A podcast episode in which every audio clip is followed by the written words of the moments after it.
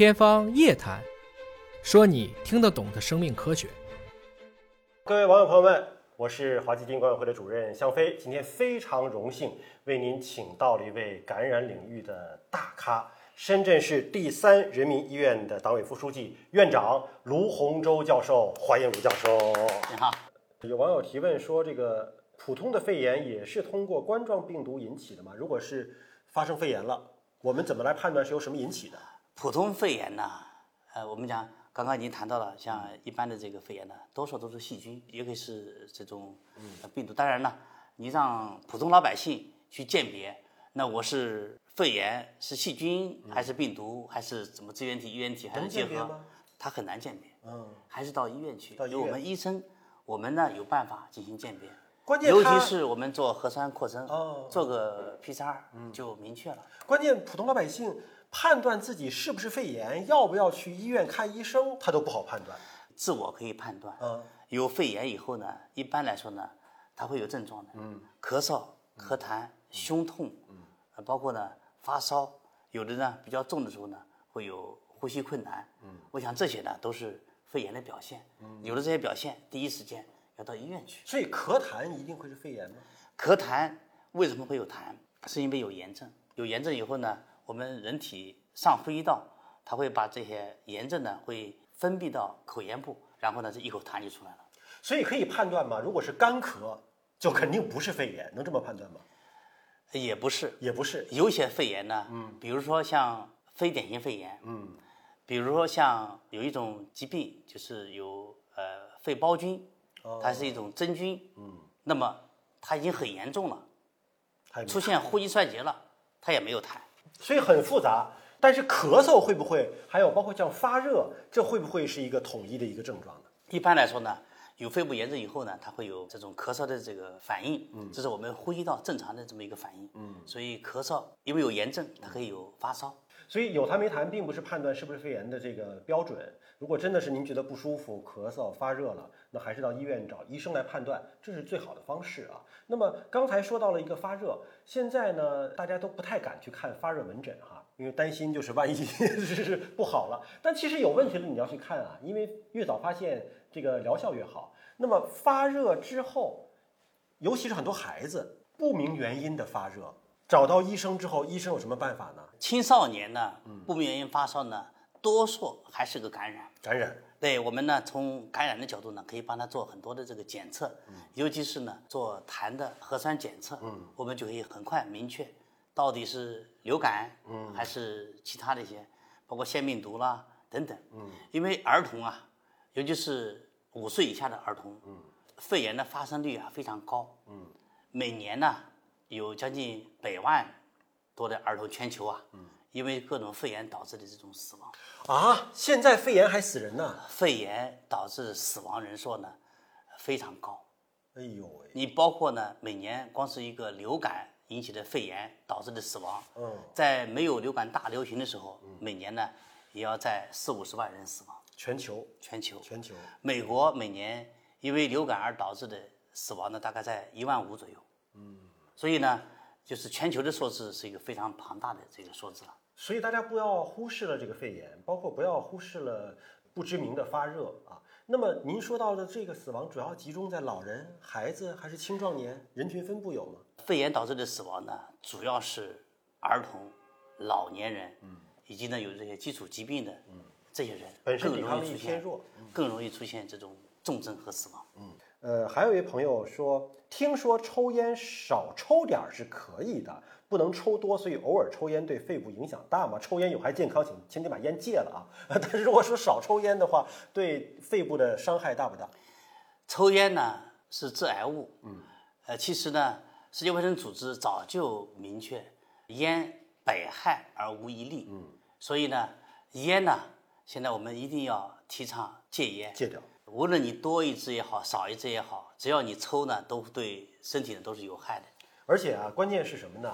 就像减肥一样，很多人说我吃饱了这顿再减，啊，我睡醒了觉我再减，我下次再减，明日复明日，明日何其多呀！你说我今天就少抽一点儿，对吧？呃，明儿再戒，你这么拖下去，你永远戒不掉，而且量会越来越大。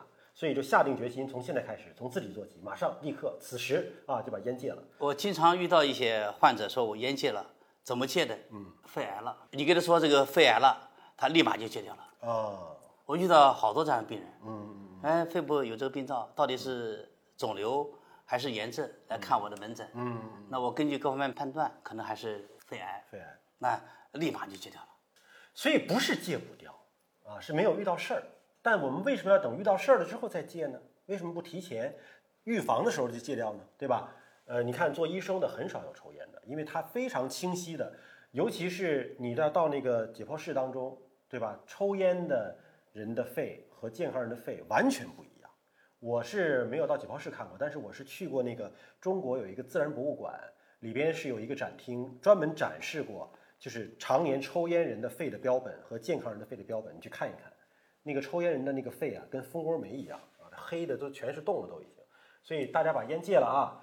有一位朋友询问说，换季就会引起肺炎、咳嗽。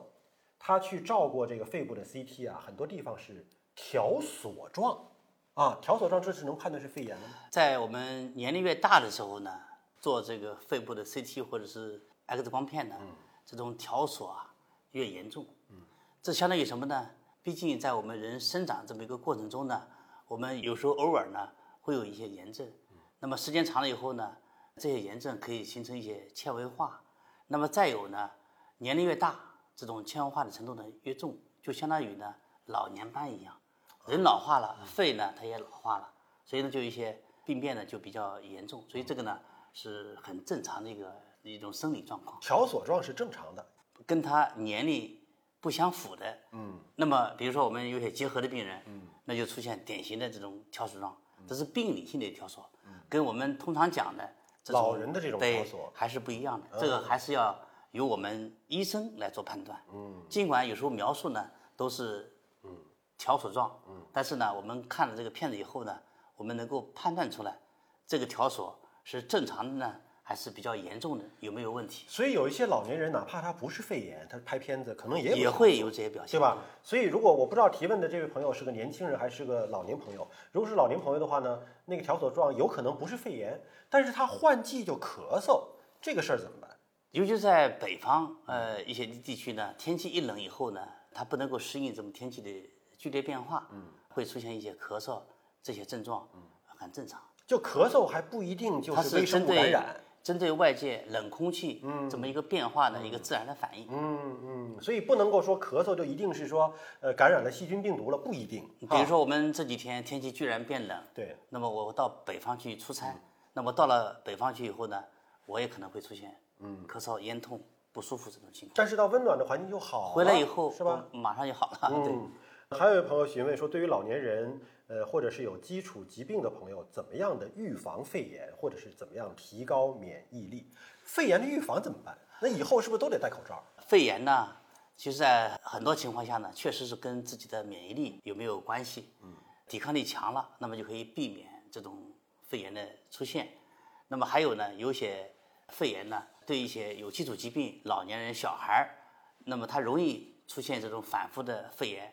针对这种情况呢？我们对常见的细菌、病毒都有疫苗。嗯，比如说我们对肺炎球菌，我们有肺炎疫苗。嗯，那么对老年人呢，呃，给他定期的做疫苗的接种；对小孩呢，也是给他做接种，就可以避免这种细菌而导致的肺炎。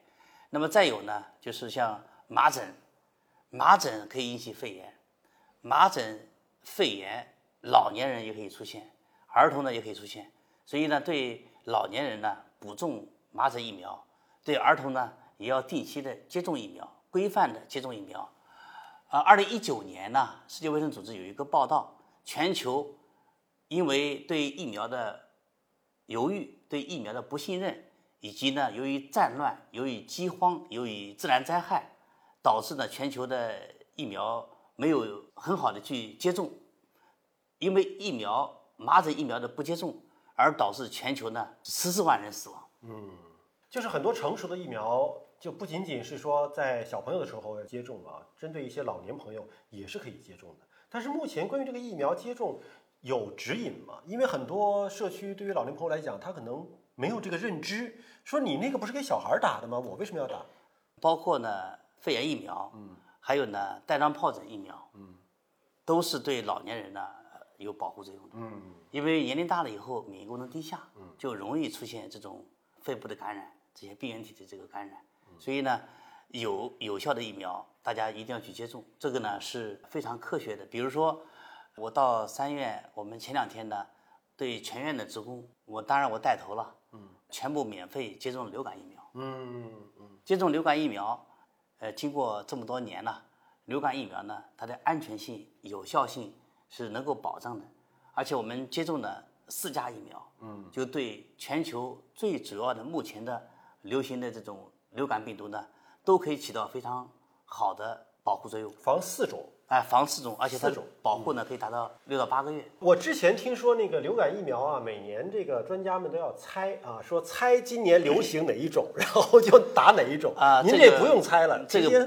不是猜，这不啊是猜，这四价呢也是世界卫生组织根据全球的流感的监测网络，嗯，然后呢明确哪四种流感病毒是全球主要的流行的病毒株，嗯，然后呢用这四种病毒株呢来作为原始的这个疫苗的这个研发，嗯，然后呢就是所谓的四价疫苗，但还有一种这个社会调查说，现在由于这个呃新冠病毒的这个疫情啊，大家防护都比较到位嘛，出门戴口罩啊，公共场合，导致流感的发生率大幅度下降了，呃，确实这种这种情况，这是真的。呃，不仅是流感大幅度下降，嗯，所有的呼吸道传染性疾病，包括消化道传染性疾病，由于我们采取这么一个严格的，嗯，呃，防护措施，嗯，都在下降。都在下降。